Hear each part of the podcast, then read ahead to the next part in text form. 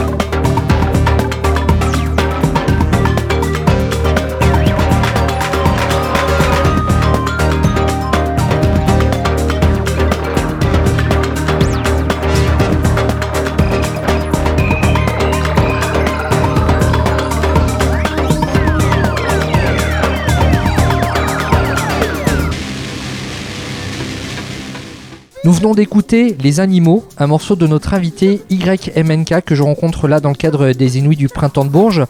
Tu, tu es originaire de Lille, il me semble. Euh, je viens, en fait, je viens du bassin minier. Donc euh, la région qui est, au- qui est- qui est dans le Pas-de-Calais où il y a toutes les mines et tout ça. Et maintenant, j'habite à Lille. Et on a pu te connaître par le passé puisque tu étais dans le groupe Chico Chico. Oui, voilà. Mais là, tu te présentes aujourd'hui en solo. D'où vient-il ce pseudonyme? En fait, euh, mon nom de famille, c'est Zbik, c'est un nom polonais. Forcément, je viens du bassin minier, il y a eu beaucoup de polonais là-bas. Et en fait, Zbik en français, ça veut dire chat sauvage. Et moi, quand j'étais ado, j'étais fan de la culture japonaise et j'ai traduit chat sauvage en japonais, ça faisait Yamaneko. Et c'était mon blaze sur les, sur les réseaux sociaux, enfin les réseaux sociaux de l'époque, hein, euh, c'est-à-dire Caramel et, et, les, et forums. Et du coup, en enlevant les voyelles, c'est ça, hein, les voyelles, parce que je confonds toujours consonnes et voyelles, ça, ça donne YMNK. Donc voilà. Mais Y est une voyelle. Euh, ah oui, c'est vrai. Peu importe. En tout cas, j'ai enlevé une lettre sur deux. Donc si tu me parles de caramel, c'est qu'on est peut-être de la même génération. Sans doute. Génération Club Dorothée. Oui, voilà. Ton univers sonore, il peut évoquer celui d'autres musiciens, et là je pense à Robert le Magnifique, Chapi Chapeau ou, ou encore Alexandre Bazin. Si je te cite ces trois musiciens, c'est parce que vous avez en commun une approche rock de la musique électronique, mais avec une esthétique qui rappelle les pionniers des années 70. Ça, c'est ma vision des choses. Toi, comment est-ce que tu aimes présenter ta musique? Alors en fait, euh, je pense que tu es, dans le juste. Alors les, trois noms que tu as, cités, je les connais pas très bien. Mais c'est pas très grave parce que du coup j'irai diguer ça. Mais c'est vrai que quand j'ai commencé ce projet, j'étais très très influencé par les pionniers de la musique électronique, à savoir euh, ben, euh, Pierre Henry, Jean-Michel Jarre, Vangelis, Kraftwerk et par exemple Yellow Magic Orchestra aussi au Japon. Et euh, c'est vrai que ça a un peu évolué maintenant où mes influences ça va être plus euh, Caribou ou alors euh, Battles, le groupe de, Matrock. Et, mais c'est vrai que j'aime toujours les sons un peu simples, les sons qui, sont un peu bruts de décoffrage et qu'on retrouve vraiment dans ces musiques-là. Ah, mais alors avec toi, j'ai l'impression que c'est, tu sais, c'est c'est la main de fer dans le gant de velours parce que c'est quelque chose de dur, mais avec un aspect qui est très kawaii finalement. Ah ouais, alors moi je suis, euh, moi en fait je suis euh, hyper émotif et je suis ultra sensible, donc du coup je suis vraiment une vraie madeleine euh, quand je regarde des films et je pleure très souvent pour rien. Et du coup j'avais besoin de, de, de transparaître ces émotions dans ma musique et moi j'aime bien, j'aime bien la technologie, mais la technologie avec des yeux d'enfant, c'est-à-dire la technologie où il y a des fils partout et plein de couleurs, pas la technologie qui fait peur et qui nous surveille. Et du coup, j'essaye de faire cette musique un peu, un peu douce, un peu enfant- enf- enfantine, mais avec euh, du coup cette énergie rock qu'on peut retrouver aussi dans les synthétiseurs euh, un peu, voilà, les vieux synthétiseurs qui sonnent un peu, un peu durs, quoi. De ton point de vue, à quoi peut renvoyer ta musique? D'où est-ce que tu tires ces ambiances et ce caractère ludique? Ma première influence, je pense que c'est, ça, va paraître, un peu baba, mais c'est la nature. En fait, j'adore euh, le, bruit de la flotte, les balades en forêt, euh, le, son des oiseaux. Je suis un grand fan de chants d'oiseaux. Et la deuxième influence, je pense que c'est les jeux vidéo. Les vieux jeux vidéo des années 90, c'est-à-dire là où les puces, elles faisaient pas des blip bloop, elles commençaient à faire des, sonorités sympas, mais c'était pas encore parfait. Et du coup, il y avait ce côté un peu coloré, un peu, un peu, un peu naïf de ces sonorités qui me plaît beaucoup et que j'essaye d'utiliser dans la musique. Et donc voilà, c'est un peu les deux grosses influences un peu autres que des groupes ou, ou des artistes en particulier. Blip bloop, tu disais? Et Blip Bloop, tu sais, c'est la musique de, de la NES ou de la Game Boy, euh, ou comme ça, voilà. Donc un changement de lieu plus tard euh, pour cause alerte incendie, euh, comme vous avez pu l'entendre. Oui, donc on parlait de blip bloop avant. euh. Ouais. Alors ce que j'appelle le blip bloop, c'est c'est le son de l'arcade. Tu sais, vraiment le son des, des premières consoles, des premières machines de jeux vidéo, qui faisaient des sons très très très purs et très très durs. Et voilà, alors après c'est des trucs qu'on retrouve un peu dans la musique, mais moi je suis vraiment très proche des sonorités de la Super NES, la Nintendo 64, de la PlayStation. De... Voilà, ces sonorités qui n'étaient pas parfaites et qui voulaient ressembler à des vrais instruments. C'est des choses qui, voilà, qui, c'est un peu nostalgique pour moi, mais, mais je les aime beaucoup ces sonorités-là. Et les jeux que t'as le plus saigné sur ces, sur ces consoles à l'époque, c'était lesquels? Final Fantasy VII, D'accord. voilà. Tu es décrit comme un musicien bricoleur qui fabrique ses, propres instruments à partir de composants électroniques. Du coup, tu te sens plus proche de l'esprit des, pionniers de l'électroacoustique ou, ou plutôt euh, de l'esprit des circuits bending qu'on peut trouver dans les, dans les sound systems? Je me sens plus proche euh, de, de- des pionniers de la musique électronique en fait. Alors j'aime beaucoup le circuit bending, mais c'est une musique qui est très glitch et qui va vraiment euh, flirter avec le noise. Et en même temps, maintenant que je suis en train de refaire la définition, c'est vrai qu'on retrouve un peu ça aussi dans la musique. Donc, euh, mais c'est juste que moi je suis pas venu à l'électronique par le circuit bending.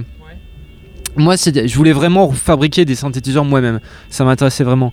Il y a des gens qui arrivent dans, dans- dans ce milieu-là par le circuit bending en fait, parce que c'est une manière simple, enfin pas de manière simple, mais une manière ludique de- d'aborder l'électronique. Donc tu as des notions d'électricité? Ouais, alors j'ai fait des études d'audiovisuel, j'avais quelques cours d'électronique, mais je me souviens de rien. Et, et en fait, euh, j'ai plutôt découvert ça avec un YouTuber qui s'appelle Look Mom No Computer qui fait des vidéos sur comment fabriquer des synthétiseurs. C'est très très ludique. Et je lui ai piqué quelques circuits. Puis après, il y a des trucs que j'ai conçus moi-même. Et voilà. Est-ce que tu connais Wes Stéphane Non, je le connais pas, personnellement. Non, mais c'est vrai qu'on a, on a des choses en commun. Faudrait que, euh, faudrait que je. En fait, je l'ai ajouté sur Instagram. Il faut que, faut que je fasse du forcing maintenant. Et c'est quelque chose que je déteste faire. Alors, lui m'expliquait par exemple détourner des objets du quotidien, genre un, un- un vieux téléphone à grosse touche. Est-ce que toi, tu détournes ces objets du quotidien pour fabriquer tes propres instruments ou, ou tu restes quand même assez, euh, entre guillemets, traditionnel? Euh, je reste, je reste assez tradit, on va dire. Mais euh, non, en fait, bah, ce qui peut être rigolo, c'est que mon synthé euh, modulaire là que j'ai fabriqué, il est dans des caisses à vin. Parce que c'était pratique, c'était, ça faisait déjà une caisse, donc euh, j'ai pris des caisses euh, où on transporte des bouteilles de vin et je les fais dedans. Puis visuellement, c'est classe le bois. Ouais, moi j'adore le bois. Et puis je mets plein de scotch dessus et j'adore ça.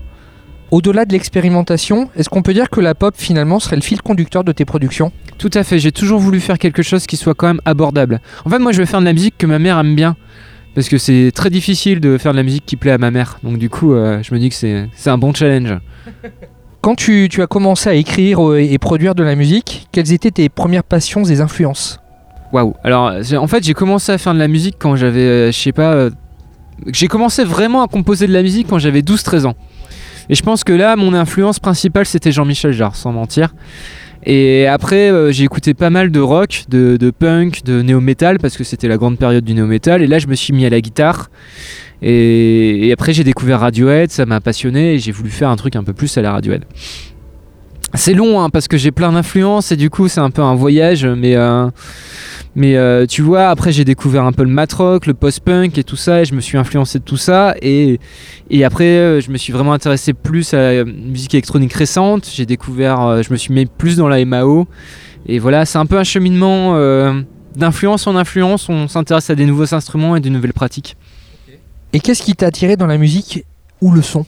Pourquoi, pourquoi, pourquoi de la musique plutôt que du sport ou, ou je sais pas moi de l'art plastique par exemple? En fait, j'ai jamais été très doué avec les mots.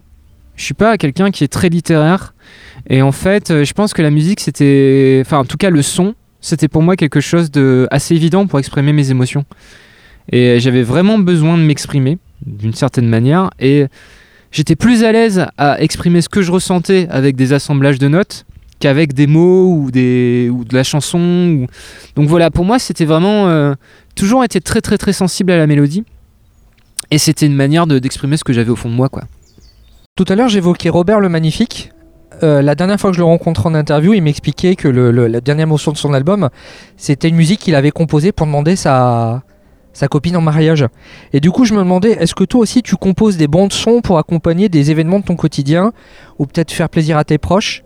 Par exemple, je sais pas si tu as des enfants, mais est-ce que tu composes des comptines pour, euh, pour, euh, pour enfants euh Ah bah, c'est drôle parce que Untold, le morceau qu'on a écouté tout à l'heure, je pense que c'était une manière pour moi d'exprimer ce que l'amour que je portais à ma copine en fait.